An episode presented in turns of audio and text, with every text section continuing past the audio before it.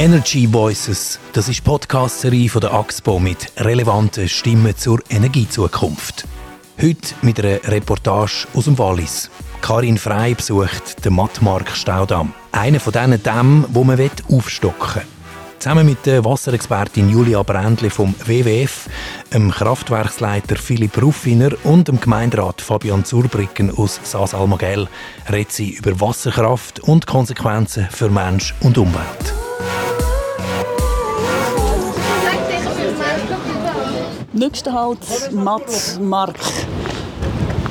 Das Postauto haltet direkt unterhalb vom Staudamm. Darauf aber Leute, die über den Staudamm hier laufen. Gar nicht so riesig hoch. Man kommt wirklich unterhalb vom Staudamm auf einem gewundenen Weg drauf. Und oben drauf kann man dann wandern. Und hinten runter, es bläst übrigens wie verrückt, sieht man dann den türkisblauen Stausee. Ein Stausee und ein Restaurant. Und sonst sieht man nichts. Keine Röhre, kein Abfluss, das läuft unterirdisch. Keine Turbine, kein Kraftwerk, das ist weit unten im Tal. Was ich sehe, ist ein Damm mit einem Haufen grossen Steinbrocken und meine Gäste. Grüezi miteinander. Hallo. Hallo. Tag wohl. Fabian Zurbrücken von der Gemeinde Sasalmagell. Philipp Rufiner, ich bin Betriebsleiter bei der Kraftwerk Mattmark. Julia Brändle, BWF Schweiz, dort für Wasserkraftfragen zuständig. Sehr schön. Ich freue mich sehr auf unser Türli. Laufen wir miteinander zu dieser Staumauer auf und ich bin gespannt auf die A's und O's. Also, das ist eines der beliebtesten Ausflugsziele hier im Tal. Jeder Gast kommt quasi mal auf Mattmark, macht C um Wanderung, zwei Stunden. Oder geht hin auf den Montemore-Pass zur Goldig Madonna oder im Bern Nitschi auf Macognan. Der Glacier Trail ist natürlich Richtung Britannia. Etwas ganz Tolles. Wir haben hier den Halbmarathon und für die Biker ein, ein super Gebiet. Natürlich die Pflanzen und Steine sind hier euch begehrenswert. Und nachher haben wir natürlich den Rosenwurz. Der Rosenwurz ist ein Pflänzchen, das sehr gut gegen Alzheimer ist, das hier noch mehr Kraft hat. Darum sagen die schon, der Mattmark ist ein, so eine Art Kraftort, wo man auftanken kann und kann die Natur genießen kann. Da sind wir eigentlich schon fast mit dem Thema in äh, Kräutchen gegen Alzheimer wunderschöne Steine und dann ein Kraftwerk. Ja, in der Schweiz nutzt man viele hochgelegene Täler für die Wasserkraftnutzung. So da, das ist einer der höchstgelegenen Stauseen, die wir haben. Das ist ursprünglich damals alpine Schwemmebene Das sind Orte von ganz großer Biodiversität. Da lebt es, da kriecht es. Vor allem da entwickelt sich Leben ganz vom Beginn an. Da hat so einen See gehabt, früher schon, der ist aufgestaut worden damit hat man da das, äh, natürlich den Wasserhaushalt im Tal relativ stark beeinträchtigt. Und schon wären wir mit in der Diskussion. Aber gehen wir noch mal einen Schritt zurück und inspizieren zuerst einmal das Bauwerk, wo eben nicht ein Staumauer, sondern ein Staudamm ist. Jetzt stehen wir mitten auf dem Staudamm da links von mir geht das Loch ab. Auf der hinteren Seite, also rechts von mir vom Damm, ist der Stausee. Ein riesiges Becken, das sich ins Tal hinterher zieht. Mit so ganz milchigem, wir haben dem Gletschermilch gesagt. Genau, das ist das Wasser von einem Gletscher, umliegenden Gletscher. Und das ist natürlich typisch die Farbe. Die Türkisfarbe ist durch Sediment, das schwebt im Wasser, das dann das Licht, das Sonnenlicht reflektiert. Und durch die Lichtbleche gibt es die typische Farbe. Jetzt ist ja das hier der grösste Erddamm von Europa. Und ich bin jetzt eigentlich recht erstaunt, dass das ein Erddamm ist. Ja. Ich hätte jetzt ganz Haufen Beton erwartet. Der Damm an sich ist sehr ein sicheres Bauwerk. Es ist eines der Bauwerke, das am besten überwacht ist in der Schweiz. Und die Schweiz ist sowieso sehr stark bei der Überwachung von Talsperren. Da gibt es ein System, das international anerkannt ist. Und die Schweiz gilt auch als Vorbild bei der Staudammüberwachung. Das heißt, wir haben lokale Personal, die den Damm überwachen und vermessen. Wir haben externe Spezialisten, die beiziehen, die jährlich hier umfassende Messungen machen. Und alle fünf Jahre sind sogar noch Experten, die vom Bundesamt, vom Bundesamt für Energie herkommen und den Damm inspizieren und die Messresultate von uns ständig überwachen. Und der Damm hat natürlich den Vorteil zu, der, zu einer Staumauer, dass er kein Beton hat und darum auch keine Alterung. Denn Beton kann ja altern durch äh, chemische Reaktionen, was wir hier kein Problem haben. Also da könnte es nicht irgendwie Riss geben oder irgendetwas oder durch ein Unwetter alles wegspülen. Das ist safe. Das ist sicher. Was wir genau überwachen ist natürlich, hier wir sind ein Erdbebengebiet im Wallis. Nach jedem Erdbeben werden hier Kontrollen gemacht, ob sich irgendetwas gesetzt hat, verändert hat, ob es Risse gibt. Aber bis jetzt ist da alles stabil.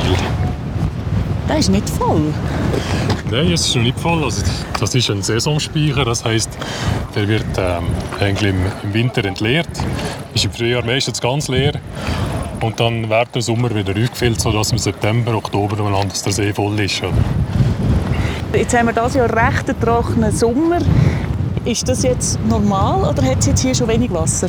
Nein, das ist ein normaler Füllungsgrad für die Jahreszeit. Also der See ist im Moment ca. zu 75% voll. Äh, es fehlen dann noch 15 Meter bis zur Maximalquote. Wir sehen da hinten das Oberläufbauwerk, wo die, der Betonriegel da ist, mit diesen Löchern. Und das ist so, dass auch das Ziel ist, dass man bis Ende Sommer, September, Oktober, da eigentlich den See voll hat, sodass man es über den Winter kann nutzen kann. Das ist ein wichtiger Speicher für Winterenergie, wo wir ja bekanntlich zu wenig haben. Das ist im Moment ein grosses Thema. Und darum gibt es ja ein Projekt, für den Damm noch zu erhöhen, für, dass man mehr kann speichern in Zukunft. Zukunft. Die ist auch für Touristen, die ich an diesem Tag auf dem Marktdamm treffe, ein Thema.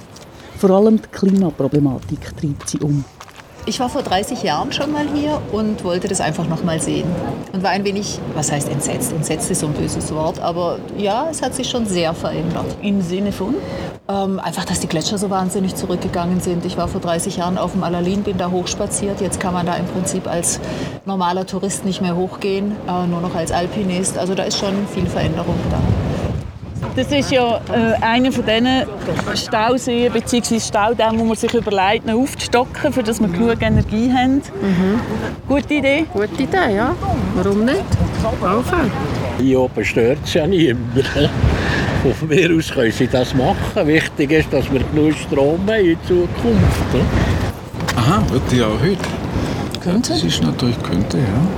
Das ist natürlich schon ein Eingriff in die Landschaft und solange man die naturschutzrelevante Fläche nicht berührt, geht's, würde ich sagen. Es ist einfach, es ist nicht optimal natürlich, aber ich glaube, es ist im Moment einfach das, das kleinste Übel. Also wir haben in Deutschland diese, diesen Braunkohletagebau, der jetzt wegen dieser Ukraine-Krise wieder angeschmissen wird. Das ist so, also wenn man das mal gesehen hat, dann ist so ein Stausee jetzt für den Laien, ich bin Laien, also ich habe jetzt nichts beruflich damit zu tun, ist das einfach das deutlich kleinere Übel und ich hoffe einfach, dass das dann mit einer gewissen Rücksichtnahme gemacht wird. Wir waren im Juni ähm, in Obersachsen Fluten und haben uns da auch beschäftigt mit dieser Greiner, die man ja mal fluten wollte. Also es gibt ja dann durchaus dort, wo es halt schon heftig wäre, Stimmen dagegen und da muss ich ganz ehrlich sagen, da vertraue ich drauf, dass sich die ja, dass sich dann die Naturschützer dort, wo es notwendig ist, auch durchsetzen.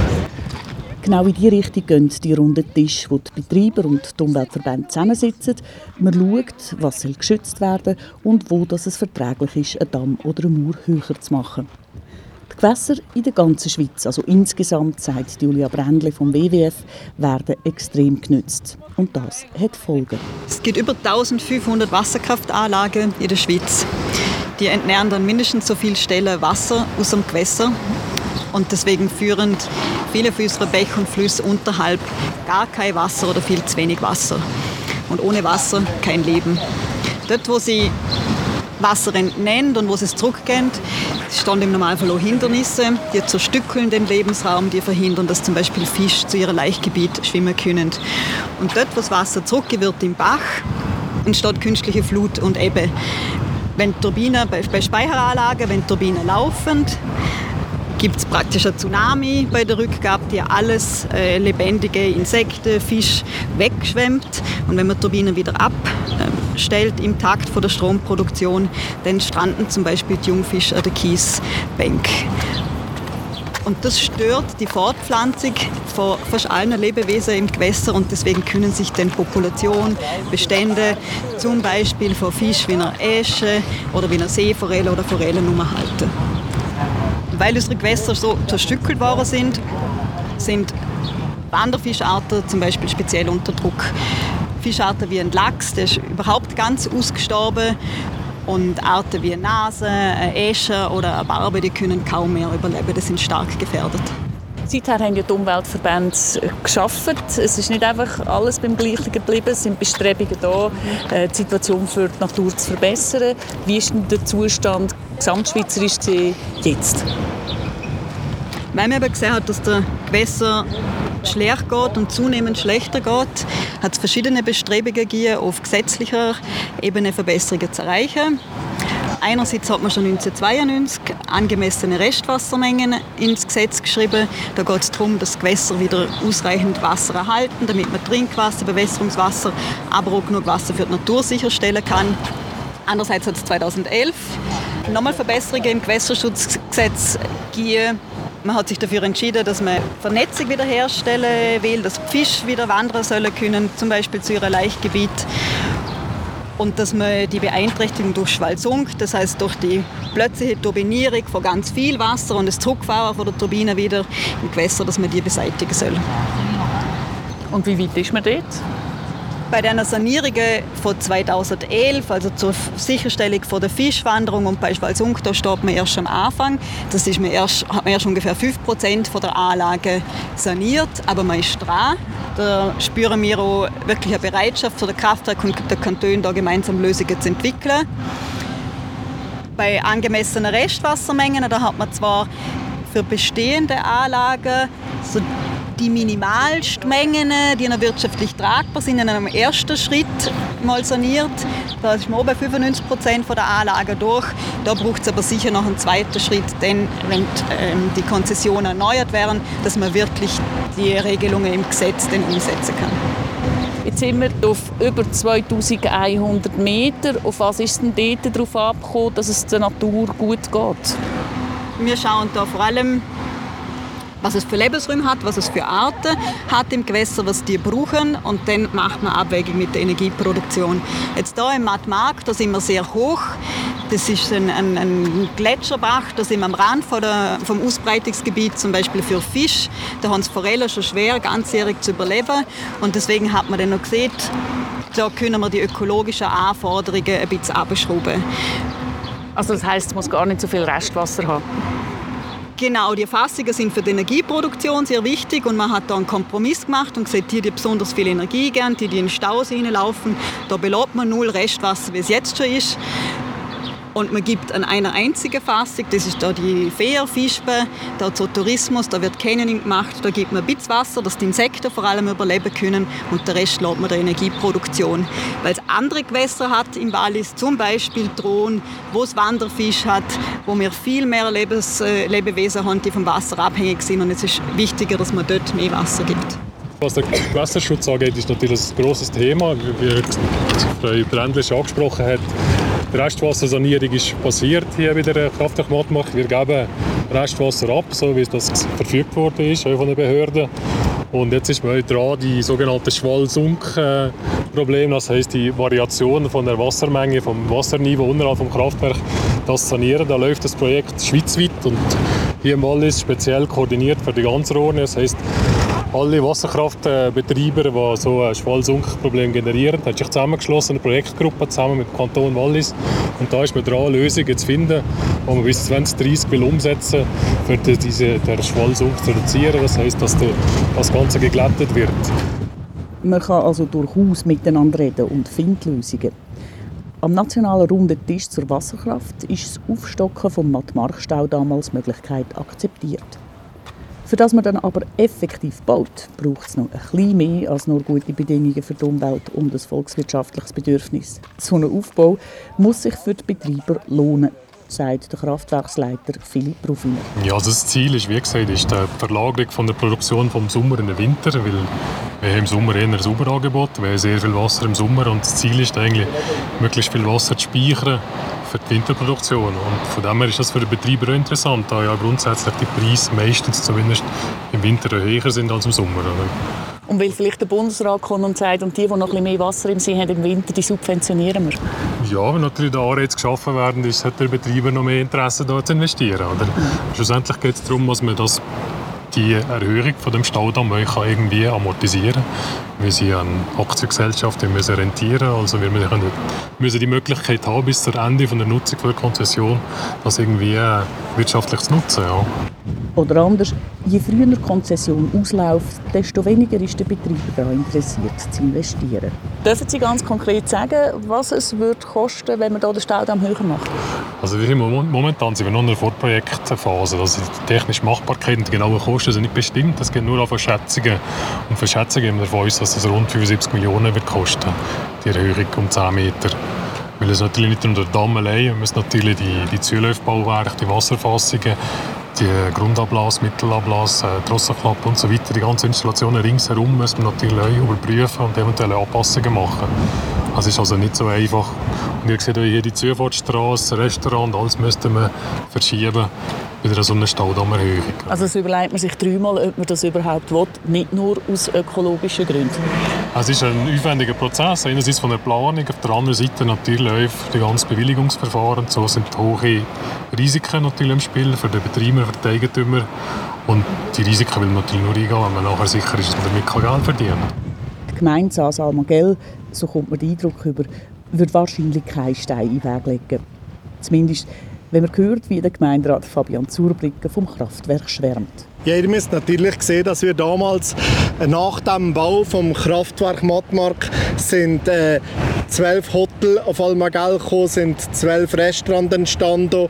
Äh, wir, haben, wir sind bis den 50er Jahren sind arm gewesen und das Kraftwerk hat uns natürlich ähm, Wohlstand gebracht, hat uns Wirtschaft gebracht. Ohne das Kraftwerk wäre wir heute nicht da, wo wir wette sind und Sicherheit gebracht. Und wir haben heute fast 1,3 Millionen Logiernächte und das kommt auch dadurch, dass wir wirklich ein super Wandernetz haben, dass wir hier zusammen arbeiten und das ist natürlich fantastisch. Wie ist das jetzt eigentlich, wenn man ein bisschen in die Zukunft schaut? Höherer Staudamm, mehr Wasser da, Wasser wird gebraucht für Wasserkraft. Fehlt das dann nicht neu? Gerade auch wenn ich jetzt an die Zukunft denke und man eben weiss, ja, die Gletscher schmelzen. Ja, so wie jetzt ja die Gletscher schmelzen, ist natürlich äh, nicht schön. Aber ähm, es gibt immer wieder äh, andere Jahre auch noch. Wie jetzt letzte, der letzte Winter haben wir uns wenig Niederschläge gehabt. Ob man das jetzt auch wirklich auf den Klimawandel kann zurückführen kann, bin ich ein bisschen skeptisch. Ähm, ich sage immer, wenn ihr hier seht, die Waldgrenze steigt von Jahr zu Jahr. Wir, ich habe ein Foto daheim auf Alma bis auf Vorgestalt, da ist nicht ein Baum drin gestanden und heute ist alles voller Wald. Aber weil es ähm, wärmer wird. Weil es wärmer wird, aber wir haben momentan sicher noch genug Wasser. Und, und der Erhebung von einer so einer Mühre, das müssen wir alles am runden Tisch besprechen. Das kann man nicht einfach äh, äh hier heute beschließen. Äh, das sind Fragen, wo, wo, wo jeder dahinter stehen muss, Bevölkerung, weil wir leben ja hier und da kann man nicht einfach etwas machen. Aber ich sage, wie ich vorher schon gesagt habe, ähm, der Mattmarkt hat bis heute nur positive Sachen gebracht und das ist hier ein wichtiger Punkt. Ich frage jetzt gleich noch mal nach. Mit Blick in die Zukunft ähm, fehlt Wasser denn für andere Sachen? Eben, ich denke Winterbetrieb, Schneekanonen, äh, Landwirtschaft etc. Ja, also in Zukunft wird sicher der Zufluss zurückgehen, wenn mal die, die grossen Gletscher abgeschmolzen sind. Also die, die, die Gefahr ist und darum ist eigentlich ein grosser Speicher noch wichtiger, damit man, wenn halt lange trockene Phasen sind, so wie jetzt, dass man immer noch Wasser hat. Im Moment nutzen wir das, wie gesagt, auch für Energieproduktion, für den Tourismus und für die Landwirtschaft. Aber in Zukunft könnte eine andere Nutzung dazukommen, wie zum Beispiel das Reichwasser. Oder? Das wird sicher mit den Jahren immer ein größeres Thema, dass das Reichwasser knapp wird in Regionen wie im Wallis. Oder? Da sehen wir erst Auswirkungen schon dieses Jahr. Es gibt schon Gemeinden, die müssen den Reichwasserkonsum reduzieren müssen. Also das heißt, es wäre mitunter vielleicht auch für den Umweltverband durchaus ein Grund zu sagen, ja, ist eigentlich okay, wenn man es ein bisschen höher macht, Trinkwasser auch ein Thema auf die andere Seite. Es gibt Konflikte ums Wasser heute schon. Vor allem dieses Jahr zum Beispiel im Mittelland sieht man das ganz deutlich. Seen haben einen, einen Rekordtiefstand, Flüsse sind äh, am Trockenfallen, das Wasser ist viel zu warm, Fisch sterben, man muss abfischen. Und ja, mit dem Klimawandel wird es gewisse Regionen geben, äh, wo sich dieses Problem noch deutlich ähm, verschärfen wird. Die Energiewende, Klimakrise und Biodiversitätskrise, das sind große Herausforderungen, die können wir nur gemeinsam meistern, wenn wir gemeinsam sitzen, schauen, was sind die Ziele, die Bedürfnisse, die es gilt zu erfüllen und wir äh, gemeinsam Lösungen finden, wie man sichere Energieversorgung gestalten kann, die aber klimafreundlich und umweltverträglich ist. Nur zusammen geht's. Und es braucht dringend eine klare und verlässliche Strategie, auch von Seiten der Politik. Das höre ich von allen drei Fachleuten an dem Nachmittag. Und die Zeit drängt, auch für uns. Hopp, und jetzt äh, fährt das Postauto. Energy Voices das ist die Podcast-Serie von der AXPO. Wir freuen uns auf Ihr Feedback via Mail auf podcast.axpo.com oder über Twitter unter dem Hashtag Energy Voices. In der nächsten Folge geht es um moderne Sklaverei. Karin Frey redet mit dem Tim Nelson von Hope for Justice über die Menschen, die unter prekären Umständen arbeiten und unseren Energieluxus möglich machen. Uns freut es, wenn Sie auch dann dabei sind.